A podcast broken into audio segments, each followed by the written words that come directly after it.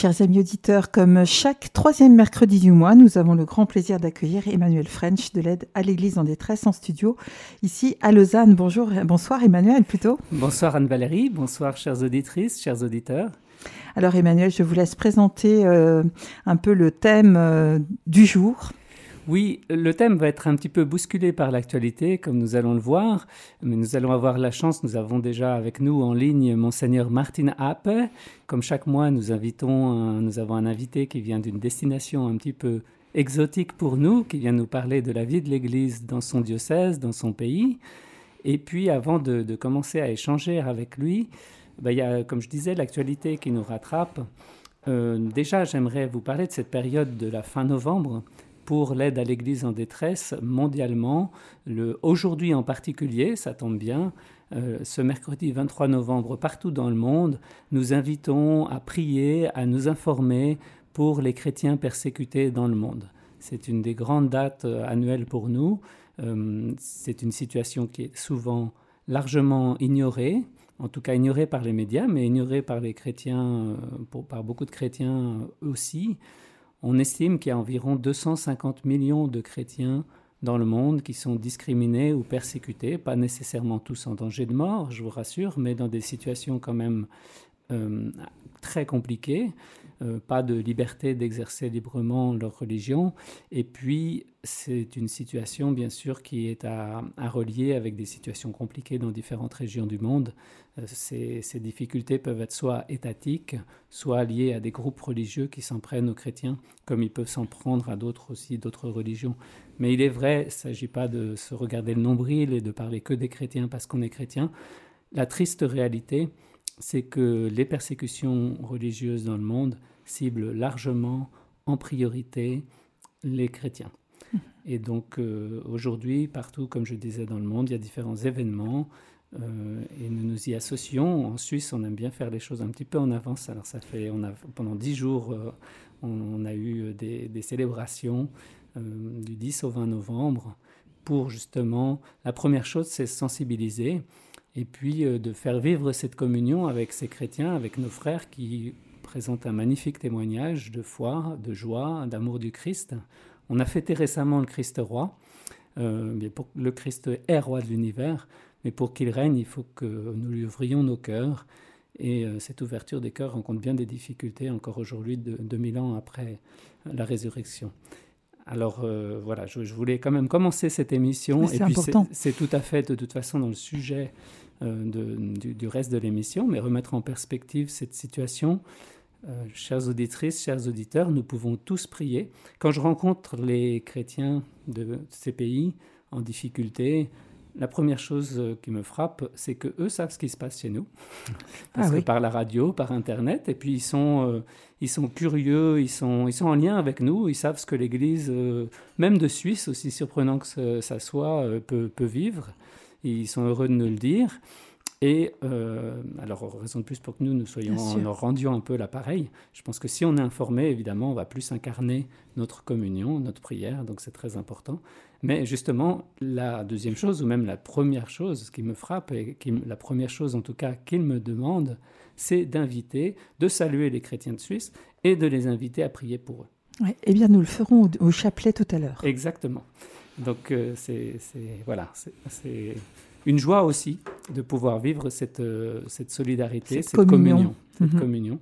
Euh, je, je, pense souvent à Saint Paul dans mon travail qui, non seulement comme moi, tendait le chapeau ou la main pour faire la quête, lui c'était pour l'église de Jérusalem, mais qui aussi se réjouissait beaucoup de la solidarité qui s'exprimait dans les églises qu'il fondait ou qu'il visitait envers cette église. Euh, à l'époque, l'église en détresse, c'était notamment pour lui l'église de Jérusalem.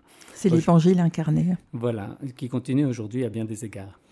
Euh, je garde à l'esprit que Monseigneur peine nous, nous, nous, écoute et va se tourner, je vais me tourner vers lui. Euh, pour ce faire, je voudrais aussi à, nouveau parler de quelque chose d'actualité. Un, ami cher, quelqu'un qui était en Suisse encore récemment, que nous avons interviewé euh, la dernière fois ici sur Radio Maria, Martin Appe, qui est père blanc, euh, pardon, Martin Appe, c'est notre invité du jour, Hans Joachim Loche, qui est également père blanc comme Martin Appe, qui vit euh, depuis 30 ans au Mali a été enlevé. On est sans nouvelles de lui, mais il n'y a pas de doute a priori que ce soit un enlèvement puisqu'on a retrouvé, après qu'il ait célébré la messe dans un couvent dimanche, on a retrouvé sa voiture euh, euh, abandonnée et la croix qu'il porte autour du cou euh, au sol. On, on, connaît les risques. Euh, on en parlait beaucoup euh, la dernière fois avec lui. Hein. Il avait conscience de tous ces risques, il les assumait à 200%. Absolument. Pour lui, sa place était là-bas. Il n'y avait pas d'autre euh, discours que celui-là, quoi. Voilà, on parle de vie offerte, joyeusement, avec toute la, chaleur humaine, tout, tout l'humour, hmm. toute la personnalité rayonnante de Ayo, toute son humilité aussi, 30 ans de vie au service des Maliens, quelle que soit leur religion. Je rappelle qu'il a euh, fondé, qu'il euh, euh, il tient à bout de bras un centre de formation islamo-chrétien, donc il est totalement engagé dans le dialogue, la connaissance mutuelle. On parlait évidemment pas du tout de prosélytisme avec lui, mais de rencontre de l'autre, euh, Et c'était d'ailleurs très impressionnant de voir ce qu'il était arrivé à faire. Enfin, on en parle au passé. J'espère vraiment qu'il va revenir et que on va le retrouver. Mais c'est vraiment ce l'œuvre qu'il a construite est admirable. Absolument. Donc prions pour lui, prions avec lui. Mhm. Euh, je suis très fort avec lui là où il est en ce moment. Et puis c'est euh, malheureusement un exemple que s'il s'agit, on ne le sait pas encore, mais s'il s'agit d'un enlèvement de groupes djihadistes, euh, ça prouve une fois de plus que ces gens euh, eh bien, veulent empêcher euh, mmh. l'amitié entre les religions. Et la construction de la, paix. la construction de la paix et du dialogue. par tous les moyens et que finalement ce sont les hommes de paix qui sont les premières cibles mmh. de leurs exactions. On le prend vraiment dans nos prières et chers auditeurs, on compte aussi sur vous. Excellence, monseigneur Ape, bonjour. Bonjour. Comment allez-vous? Très bien. Bien, eh ben je, puisque pour continuer, sur, on parle de Ayo, vous le connaissez bien, vous, c'est un confrère? Je l'ai connu, quand il était candidat Père Blanc. À l'époque, il était un beau jeune homme avec des longs cheveux, une barbe rousse. je l'ai connu pendant le temps de sa formation, je l'ai connu pendant qu'il faisait son stage au Mali. Je l'ai vu arriver comme jeune Père Blanc au Mali, parce qu'avant de venir en Mauritanie, j'ai passé 22 ans au Mali. Exactement. Qu'est-ce que, est-ce que vous voulez nous parler un petit peu, un peu plus, euh, vu qu'il connaissait bien du Père Loret bah, euh, je, moi, je prie surtout pour sa pauvre maman qui est âgée, qui est actuellement hospitalisée. Euh, la, la, famille de Rayo ne savait pas trop hier comment lui apprendre la nouvelle. Mhm. si, si, ça peut être fait et comment elle l'a pris, ça, je ne le sais pas. C'est forcément c'est un souci et ma foi, ça, c'est le cœur de ma prière actuellement. Eh oui, en effet.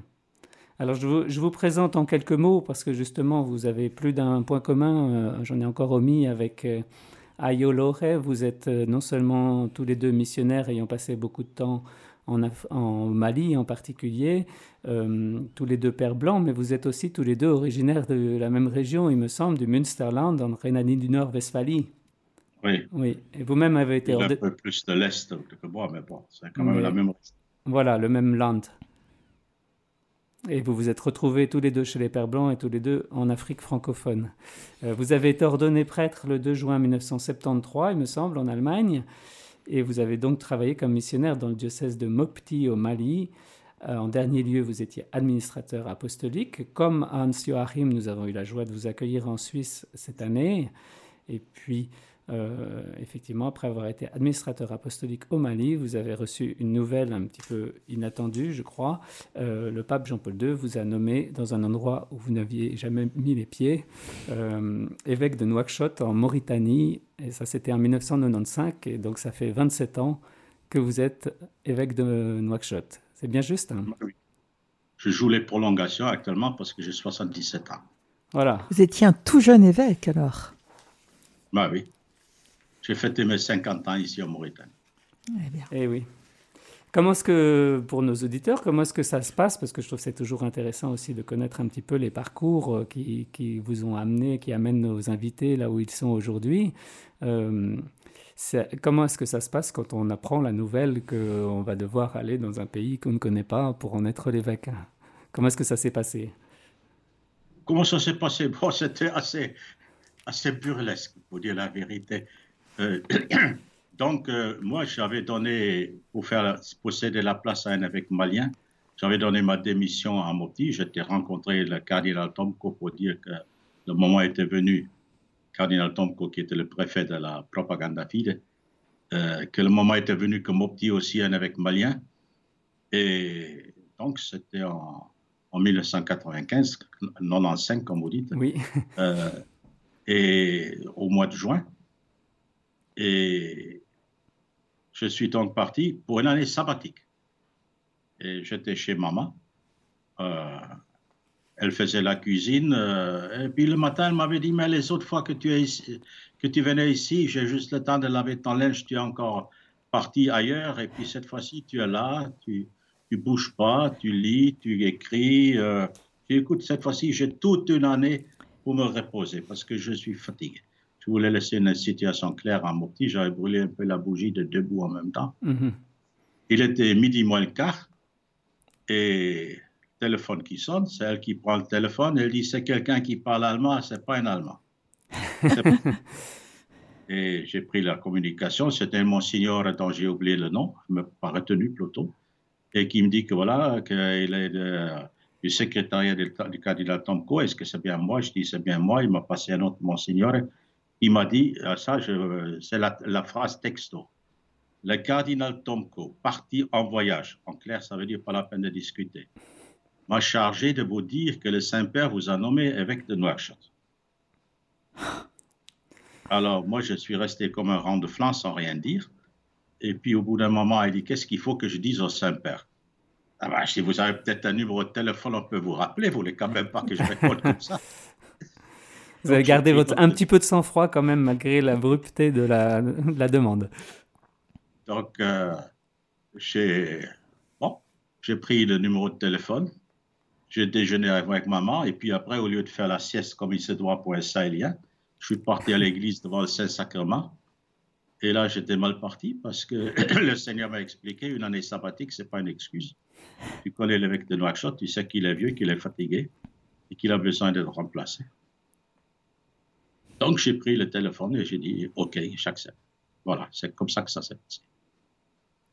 Bien, ça nous laisse euh, admiratifs. Vraiment.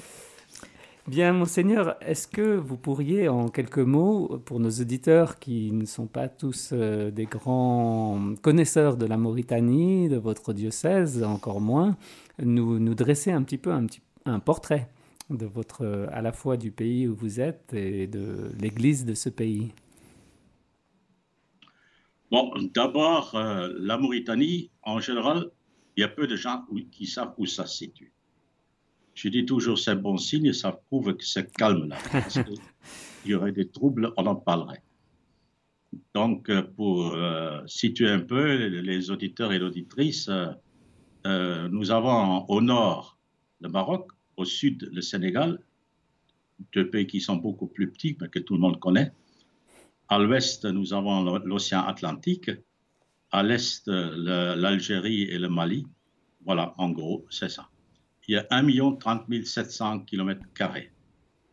Ça fait, ça fait oui, deux, plus de deux fois la France, par exemple. Ou... oui, deux fois la France, trois fois l'Allemagne, 25 fois la Suisse. Voilà.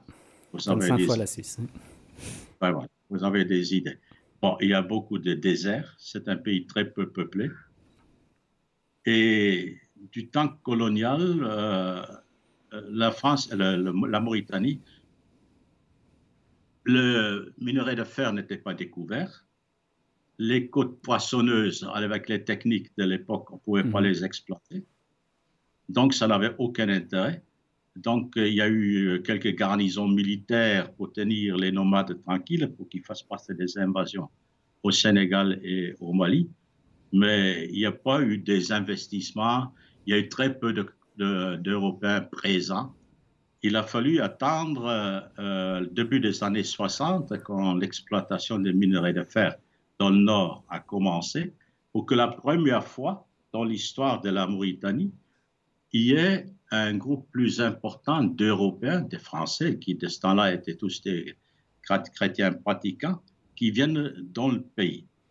Sinon, euh, la Mauritanie on peut dire que depuis le XIIe siècle, XIVe siècle au plus tard, est islamisé à 100%.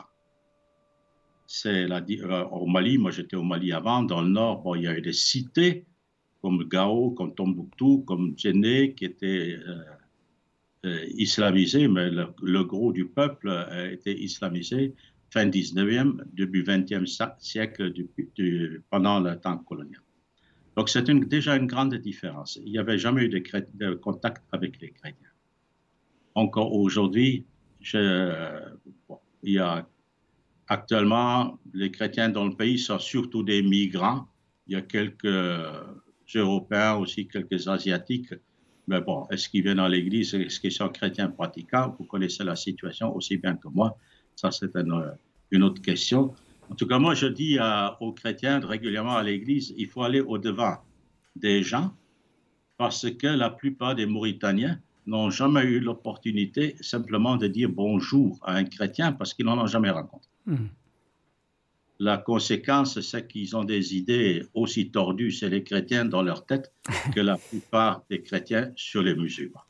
Donc la seule chose pour détromper ça, c'est d'aller vers eux et puis de faire des choses ensemble. Alors, je vais poser une question provocatrice. Si les Mauritaniens sont musulmans, si les quelques Européens sont guère plus chrétiens, euh, qu'est-ce que fait un évêque en Mauritanie? Mauvaise question. Mauvaise question, bien sûr, mais c'est la bonne réponse que qui m'intéresse. je vais vous raconter l'histoire que j'ai racontée à votre présence au Suisse quand j'ai rencontré pour la première fois le pape Benoît XVI. C'était peu après sa nomination. Euh, on avait une visite à Tlimina et il a fallu que je lui montre sur la carte où était la Mauritanie et puis sur l'Atlas, il a vu République islamique de Mauritanie. Et il m'a regardé d'un air ahuri. Et il dit, mais c'est plein de musulmans là-bas. Je dis, oui. toute la population euh, mauritanienne est à 100% musulmane, et ça depuis des siècles. Et il me dit, mais, mais qu'est-ce que vous faites là-bas? Et je lui ai répondu, Saint-Père, avec tout le respect que je vous dois, est-ce que vous pouvez poser votre question autrement? Et donc, je demande à Emmanuel Fraîche actuellement, la même pour poser la question. Alors, comment voulez-vous que je vous pose la question? Ah, Vous a dit le Saint-Père, je le sais. C'est ça qu'il m'a dit. Et je lui ai répondu, posez-moi la question, quelle est votre mission là-bas? Donc, il a souri et il m'a demandé, quelle est votre position là-bas? Et je lui ai dit que, voilà, notre mission en Mauritanie est celle, c'est la même que celle de l'Église dans le monde, partout, n'importe où. C'est continuer ce que Jésus a fait sur cette terre, ce qu'il nous a dit, comme le Père m'a envoyé, moi aussi je vous envoie, être euh, des signes, des manifestations de l'amour de Dieu pour tous, sans faire de différence entre les personnes. Voilà, c'est ça que nous essayons avec nos pauvres moyens et nos pauvres personnes, c'est ça que nous essayons de faire. Quel est le, contexte, euh, je dirais déjà, au niveau de, de la société, au niveau de l'État est-ce que vous, travaillez dans un, climat malgré tout de, respect, de confiance, de connaissance mutuelle ou de, tolérance distante Comment, comment est-ce que vous décririez justement cette interaction? Je suis très très reconnaissant à mes prédécesseurs, aussi bien évêques que les premières religieuses, les premiers spiritains surtout qui sont dans le venu, qui dans le pays, qui ont cherché la, proximité avec la population. Plus tard qu'hier, j'ai eu euh, la visite d'une de, mes anciennes connaissances qui justement était connaissance de mes prédécesseurs avant d'être la mienne. Et ils ont su établir un, climat de confiance.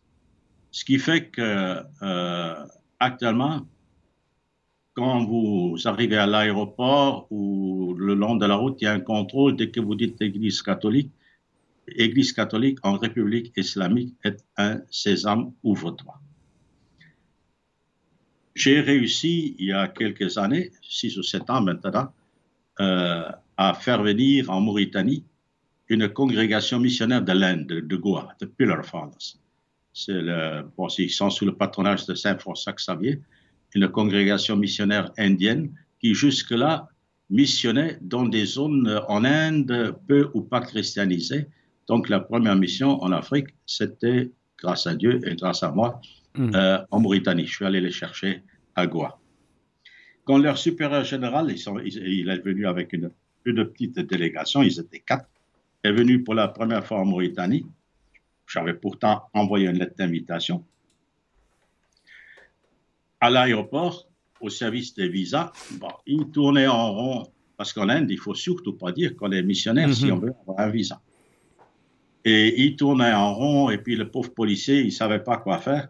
Finalement, il a appelé son chef. Il a dit, là, j'ai des gens, je ne sais pas ce que je dois faire. Et puis l'officier leur a demandé, mais vous, vous allez descendre dans quel hôtel? Et le supérieur général qui dit, mais on ne va pas descendre dans un hôtel, on va chez l'évêque, on loge chez l'évêque. Parce que vous êtes invité par l'évêque. Oui, je peux avoir la lettre d'invitation. Oui, voilà, voilà. Boum, boum, boum, il y avait les quatre visas, et puis ils sont sortis, et puis nous, on était dehors, on les attendait, et on ne comprenait pas pourquoi ça durait tant. Voilà comment ça se passe en République islamique. Vous disiez, vous êtes allé chercher des missionnaires en Inde. C'est déjà un périple. Euh, est-ce que vous pouvez nous dire en deux mots pourquoi l'Inde, comment l'Inde, comment ça s'est passé?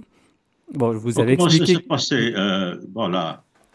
Moi, je voyais que les, les congrégations qui étaient là ici présentes, donc pour les prêtres, c'était surtout des spiritains, et puis pour les congrégations féminines aussi, c'était des congrégations qui avaient euh, leur centre dans l'hémisphère nord, ben, c'est pour moi qui vous, vous apprendre qu'il n'y a plus guère de vocation là-bas. Donc, euh, moi, je me suis tourné vers le cardinal Filoni, préfet de, la propagande fide à l'époque, mhm. et je lui ai dit, si vous ne m'aidez pas, d'ici cinq ans, en Mauritanie, l'Église, ça consistera dans les deux, communautés, petites communautés de Nouakchott et de Nouadhibou, parce que j'aurai plus de personnel pour assurer la présence dans les autres missions. Donc, c'est lui qui m'a arrangé un rendez-vous avec la conférence épiscopale du sud de l'Inde. On s'est rencontrés à Bangalore dans un grand séminaire.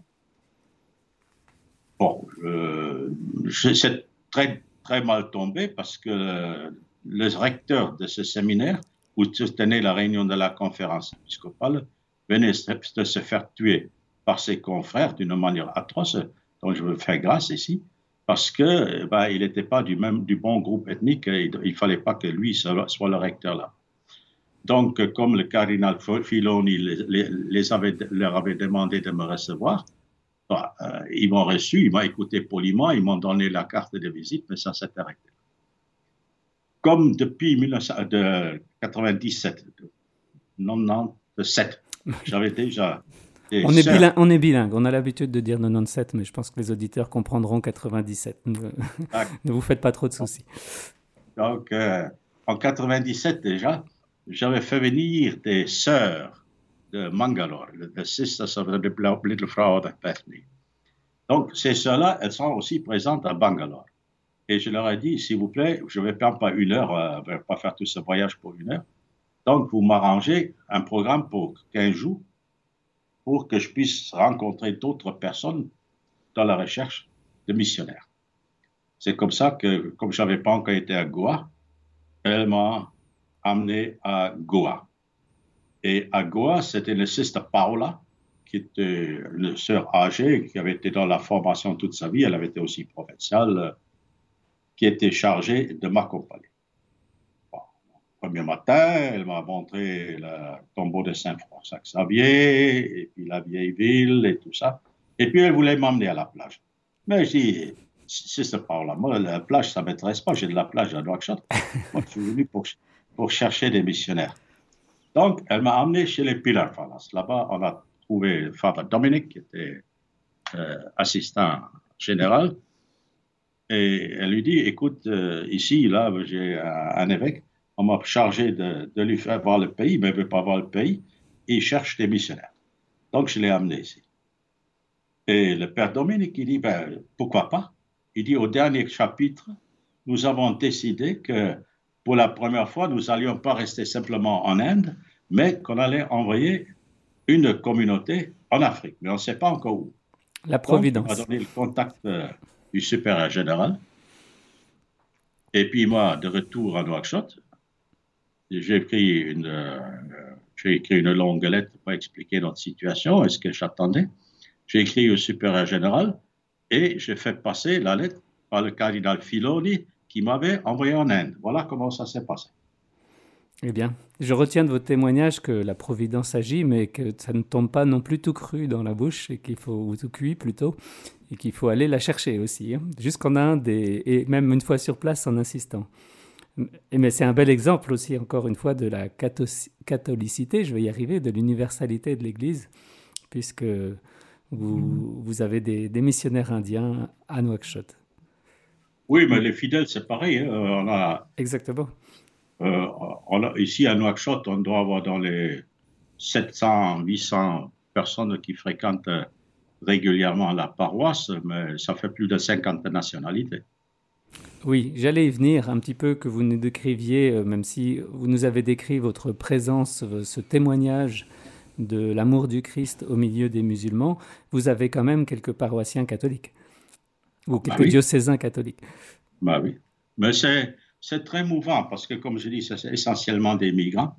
Moi, je dirais qu'à Nouakchott, la communauté se renouvelle 20%, 30% tous les ans.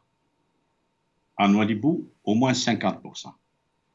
Quand nous avons fêté le cinquantenaire de la paroisse de Nouakchott, de Nouadhibou, j'étais là pour la messe d'ouverture, j'étais là pour la messe de clôture. Donc, c'est à quelques 500 km d'ici. Et à la messe de clôture, j'ai demandé que ceux qui étaient là à la messe d'ouverture se lèvent. Il y en avait une dizaine. C'est tout. Un renouvellement. Euh... Sur, sur, sur quelques 150 personnes. Donc, ça veut dire que les autres étaient venus depuis. Oui. Comment est-ce qu'on travaille dans ces conditions au niveau de la pastorale? Oh, ben, euh, il y a des gens formidables. Voyez-vous, nous avons une grande chance.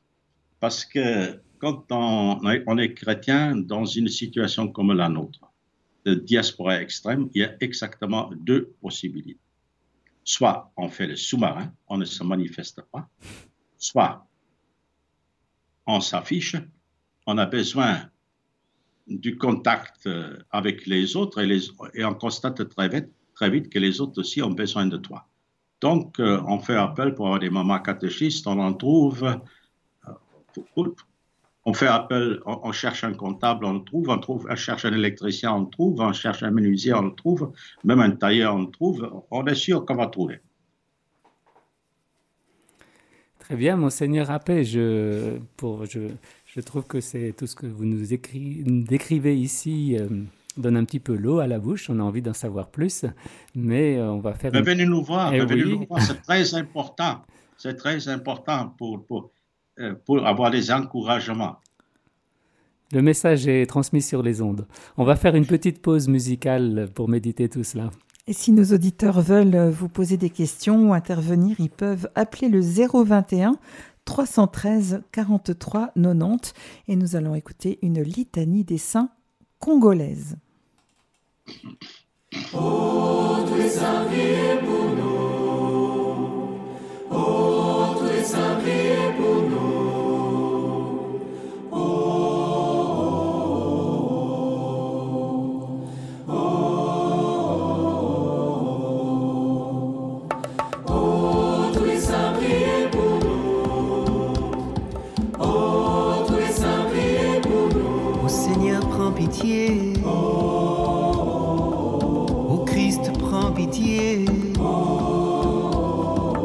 Sainte Marie, Mère de Dieu, et Joseph, son époux. Joachim et Anne, Jean-Baptiste le précurseur.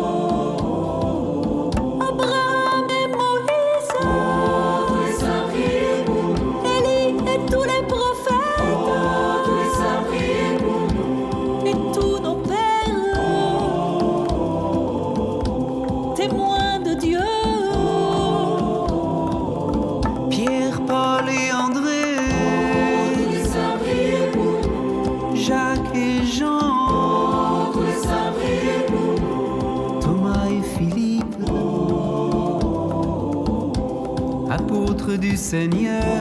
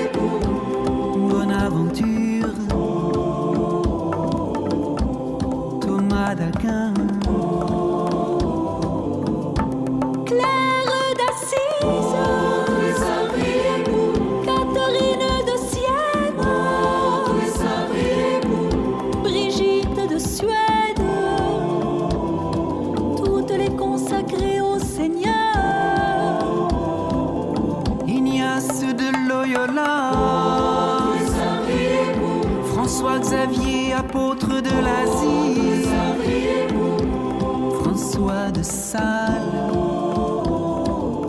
et Jeanne de Chantal.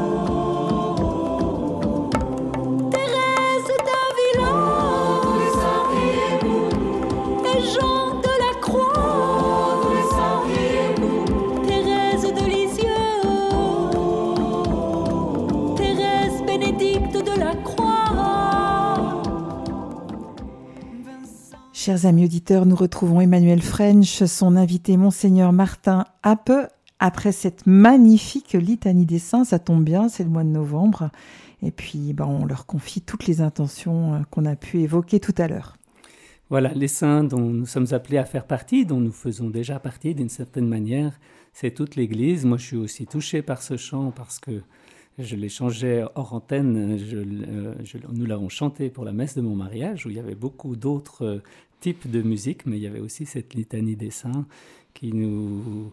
Je trouve ça toujours très beau. Pardonnez mon émotion que je ne peux pas m'empêcher de partager à l'antenne. Nous sommes appelés à vivre cette communion des saints et c'est ça qui motive aussi notre fondation, je trouve, d'une certaine manière, en venant en aide à l'aide dans l'Église en détresse. Aujourd'hui, nous retrouvons donc Monseigneur Martin Appet, évêque de Nouakchott. Nous avons en première partie d'émission un petit peu découvert cette euh, Église et ce pays, euh, pays musulman, République islamique. Euh, mission de l'évêque d'être témoin de l'amour du Christ au milieu des musulmans en premier lieu, euh, travail missionnaire avec l'aide de missionnaires venus de l'Inde. Et puis, ben, j'aimerais, on a vu aussi que les fidèles étaient essentiellement des migrants, donc des migrants qui viennent d'Afrique subsaharienne. Peut-être on pourrait, euh, monseigneur Rapper, rentrer un petit peu plus, parce que pour nous, voilà, vous, vous connaissez bien cette église, nous, elle est très mystérieuse, très inconnue pour nous. Euh, rentrer un petit peu dans une, une description de la vie de l'Église, de la vie, de, de- des préoccupations et des besoins et de la manière de vivre leur foi de ces chrétiens présents en Mauritanie, de passage la plupart, mais peut-être certains qui veulent seulement être de passage se retrouvent à rester. Bon, tout d'abord, permettez-moi de vous dire que cette litanie des saintes, euh, notre chorale euh, a l'habitude de la chanter justement celle-là pendant la nuit pascale. Donc Ah. voilà, l'Afrique est petite, le monde est petit. Oui, Euh, on l'a bien choisi. je l'ai retrouvé avec joie. Bon, pour euh, ce qui est de, de notre Église, bon, euh, effectivement, elle est composée. Si au départ, comme je disais, c'était essentiellement les, les chrétiens qui étaient venus pour des raisons professionnelles, en, des, des Européens, particulièrement des Français, aujourd'hui, c'est, euh, on peut dire que notre Église est noire de monde, parce que c'est surtout des Africains. Il y a quelques hein. Et parmi eux, c'est essentiellement des migrants. Bon, il y a quelques familles, pas beaucoup, une autre famille libanaise, une autre famille euh, béninoise, euh, sénégalaise, euh, aussi une de, des îles du Cap-Vert, qui sont là depuis le de- début des indépendances, donc à la troisième génération maintenant. Mais en général, c'est des gens qui viennent pour toutes sortes de, de raisons ici. Comme euh, le pays est réputé être calme et sûr, donc euh, souvent, quand il y a des troubles quelque part, les gens viennent ici. Mhm. Par exemple, euh, euh, moi, je ne me souvenais pas d'avoir vu des Ivoiriens, Ivoiriens ici dans notre communauté. Et quand il y a eu les tensions entre Gbagbo et Ouattara, Ouattara. donc les, euh, les Ivoiriens du, du Nord et puis du Sud, euh, bah, tout d'un coup, on s'est retrouvé avec euh, une bonne centaine de, de catholiques ivoiriens des deux camps dans notre communauté. Alors, euh, ils nous amenaient leurs problèmes. C'était, Hmm. on est là pour les écouter, mais quand même, si vous avez une cinquantaine de nationalités chacun veut amener, qu'on trouve des solutions pour ces problèmes. Je les ai réunis. Ça, ça tom- tombe bien. C'était l'occasion d'une visite pastorale de, la, paroisse cathédrale. Le- la salle que le curé avait préconisée était trop petite. euh, ils étaient comme des sardines dans une boîte, tellement qu'ils étaient venus nombreux. Et je leur ai dit, écoutez, euh, c'est pas qu'on ne prend pas vos problèmes au sérieux, on veut bien les porter dans la prière, mais on ne peut pas trouver la solution ici. Nous, on est d'une cinquantaine de nationalités et on a comme euh, mission de faire famille ensemble. C'est le début de notre témoignage envers les musulmans au milieu desquels nous vivons.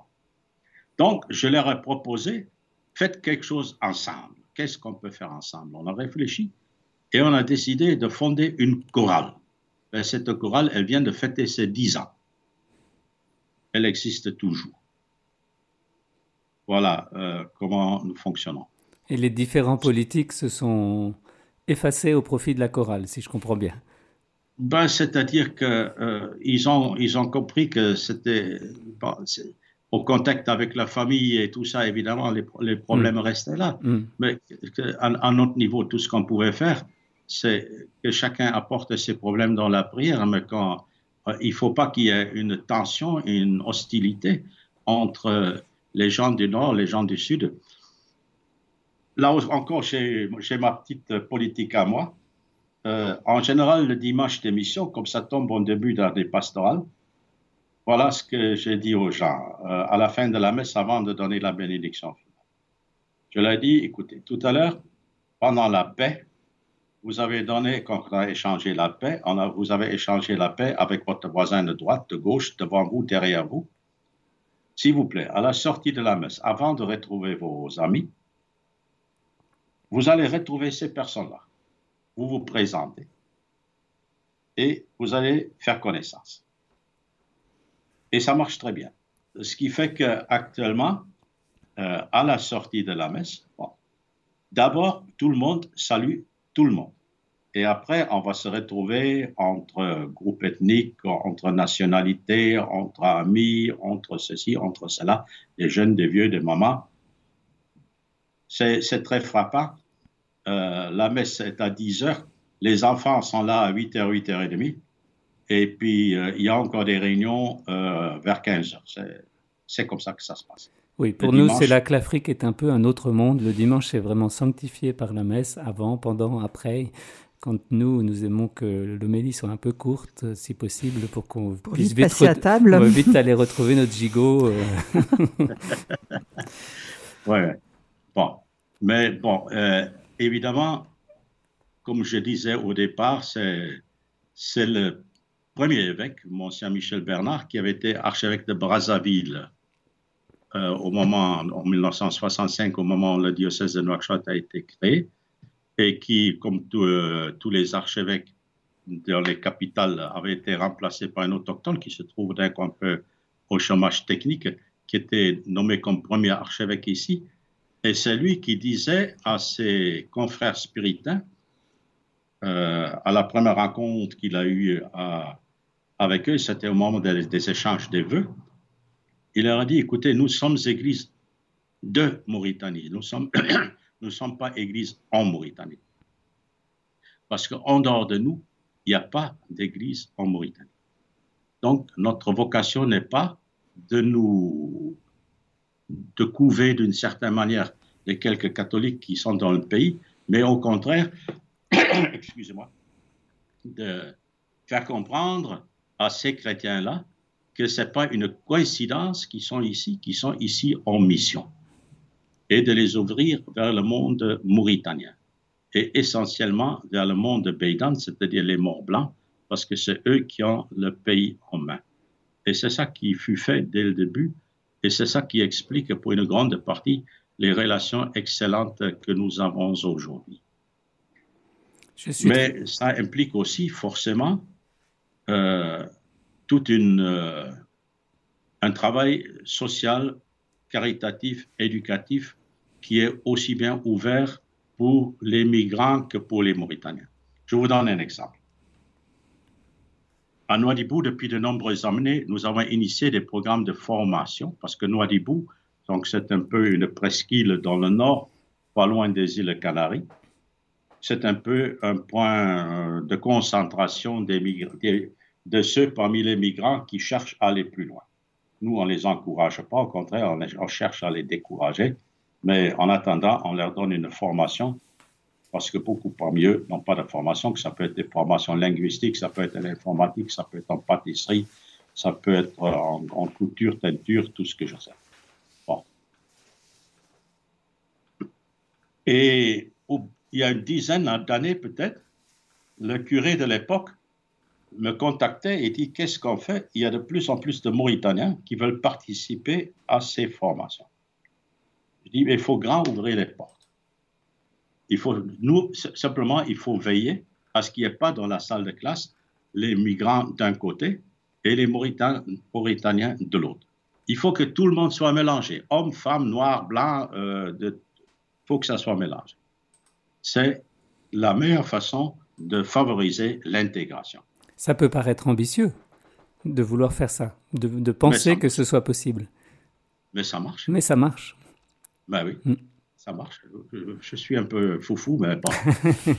Mais ça marche. C'est une bonne folie apparemment. Ouais, ouais. Je suis Bon, tous. on a- Oui. On a une autre action, par exemple, euh, on avait une fille de la charité espagnole, la sœur Isabelle, qui s'occupait d'un centre de récupération et d'éducation nutritionnelle pour les enfants mal nourris euh, ou euh, dénutris. Et elle a voulu comprendre les raisons. Donc, elle était faire des visites dans les familles. C'était ici à Nouakchott. Et là, dans une famille, elle a trouvé une maman qui cachait deux enfants handicapés lourds. Elle a dit, mais il faut me les amener, je peux faire quelque chose pour ces, ces, ces enfants-là aussi. J'étais au Cameroun avant, j'ai reçu une formation pour ça. Le samedi matin, le centre ne fonctionne pas, donc tu m'amènes ces enfants, je vais te montrer comment faire des massages, comment faire avec eux des jeux qui vont, peuvent favoriser euh, stimuler leur intelligence. Voilà comme ça que ça a commencé. Évidemment, le bouche à l'oreille a fonctionné. Il y en avait cinq, il y en avait six, il y en avait dix. Et le médecin-chef du centre, il a dit ça, c'est pas notre vocation. Donc, coup, la sœur Isabelle, avec sœur Anna, une italienne, euh, vient me trouver. Père évêque, euh, on a déjà le terrain, il faut nous aider, juste un hangar. Voilà, un hangar. Le hangar, il est toujours là. Mais tout autour du hangar, il y a des bâtiments. Et puis, il y a deux bus qui viennent chercher, qui ramassaient les enfants quatre jours par semaine avec leur maman. Euh, il y a deux kinésithérapeutes, il y a des médecins qui viennent travailler là-bas, il y a euh, des moniteurs, des monitrices, des, bénévoles. Euh, et les enfants viennent, aiment venir là-bas. Et il y a des miracles qu'on fait là-bas. Il y a particulièrement une, une sœur de la République démocratique de Congo qui est kinésithérapeute de formation. Moi, j'ai vu une gamine, elle ne savait même pas s'asseoir, elle était couchée grâce au massage et au, à tous les traitements que la sœur lui a, fait, dont la sœur lui a fait, euh, l'a, fait profiter. Ben, j'ai vu cette gamine marcher. Elle se levait, elle tombait, elle se marchait, elle tombait, elle se marchait, et puis elle a continué à marcher. Voilà, avec notre petit, tout petit nombre, et ça c'est très important, et c'est ça que je dis aussi aux chrétiens en Europe, s'il vous plaît, ne dites pas nous sommes encore, nous avons encore. Avec notre tout petite troupe, on fait des miracles, et parce qu'on n'est pas tourné sur nous, on sait qu'on est envoyé, qu'on a une mission à porter. C'est ça qui est important. Et si vous avez une mission à porter, Dieu vous donne la force de la porter et même les moyens, même les, même les dollars et les euros. Merci pour ce très beau témoignage qui nous parle aussi, qui, encore- qui doit nous parler. Oui, Ah, il y a un truc complètement idiot dans ce, dans ce même secteur qui m'est arrivé. Il y a le chef de l'agence d'Air France qui bénévolement est aussi la directrice de ce foyer de l'enfance, comme nous l'appelons pudiquement.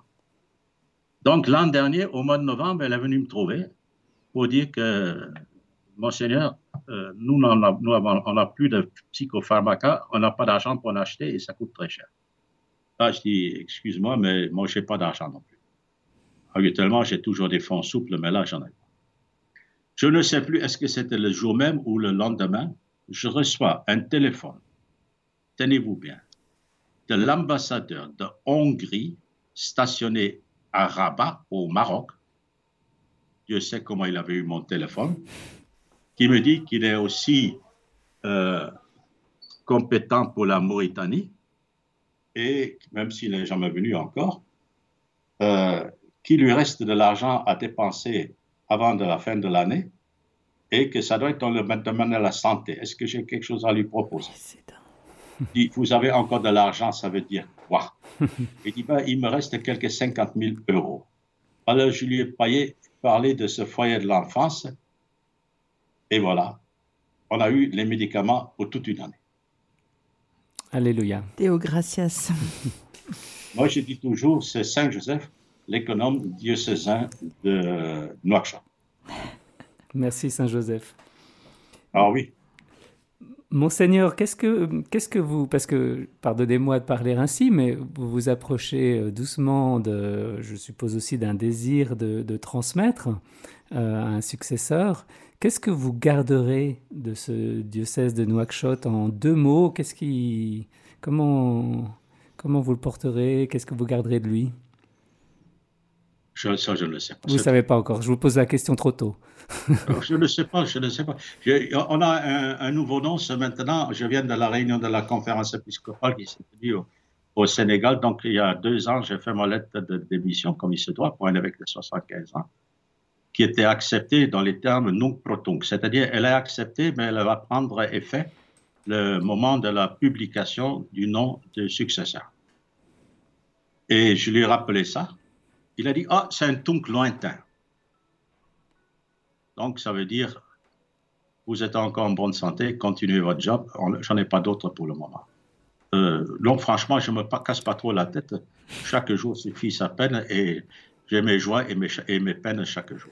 Voilà, vous regardez vers l'avant au jour le jour. Est-ce que oh, vous pouvez nous bénir, bénir euh, nos éditeurs, ou peut-être vous avez amené une prière, mais très courte, parce qu'on arrive à la fin de l'émission, malheureusement, c'est toujours trop court. Ah voilà. Ben, je vais vous dire la prière à Notre-Dame de Mauritanie. Cette prière été composée pour les 20 ans du diocèse euh, en 1985 par un moine ermite qui vivait en Mauritanie à ce moment-là. C'était dans la mouvement du- de la mouvance du Concile. Ô Marie, en qui nos frères musulmans reconnaissent la mère virginale de Jésus conçue par l'Esprit du Dieu Tout-Puissant. Toi qu'ils honorent comme choisi par Dieu, de préférence à toutes les femmes de l'univers, nous te chantons. Mère des hommes et mère des nations, nous te confions avec foi ce pays qui nous accueille avec ses craintes et ses espérances. Ne le laisse pas manquer de la vraie sagesse. Guide-le dans la recherche de la liberté et de la justice pour tous. Nous te prions. Guide ses pas sur les routes de la paix. Donne-nous de lire dans la soumission au Dieu d'Abraham un appel à davantage d'adoration et de prière. Fais que tous et chacun rencontrent le Christ, foi, vérité et vie. Nous te prions. Soutiens, ô Vierge Marie, notre chemin de foi et obtiens-nous la grâce du salut éternel, ô clémente, ô pieuse, ô douce Mère de Dieu et notre Mère. Amen. Amen. Amen. Un très très grand merci, prière. Père Martin. Oui. Une prière que j'aime beaucoup et je fais imprimer par des- à, à des milliers d'exemplaires et distribuer depuis que je suis là. Est-ce qu'on peut vous demander votre bénédiction pour nous, pour les auditeurs? C'est Dieu qui bénit. Je vais, bénir, je vais demander à Dieu de bénir. Que Dieu Tout-Puissant nous bénisse, lui qui est Père, Fils et Esprit Saint. Amen. Amen. Amen. Merci encore, euh, Père Martin, en communion de prière avec votre diocèse, avec vous, avec euh, votre confrère Hans-Joachim Loreux. Bonne fin de journée. Merci, chères auditrices, chers auditeurs. À bientôt. Un immense merci.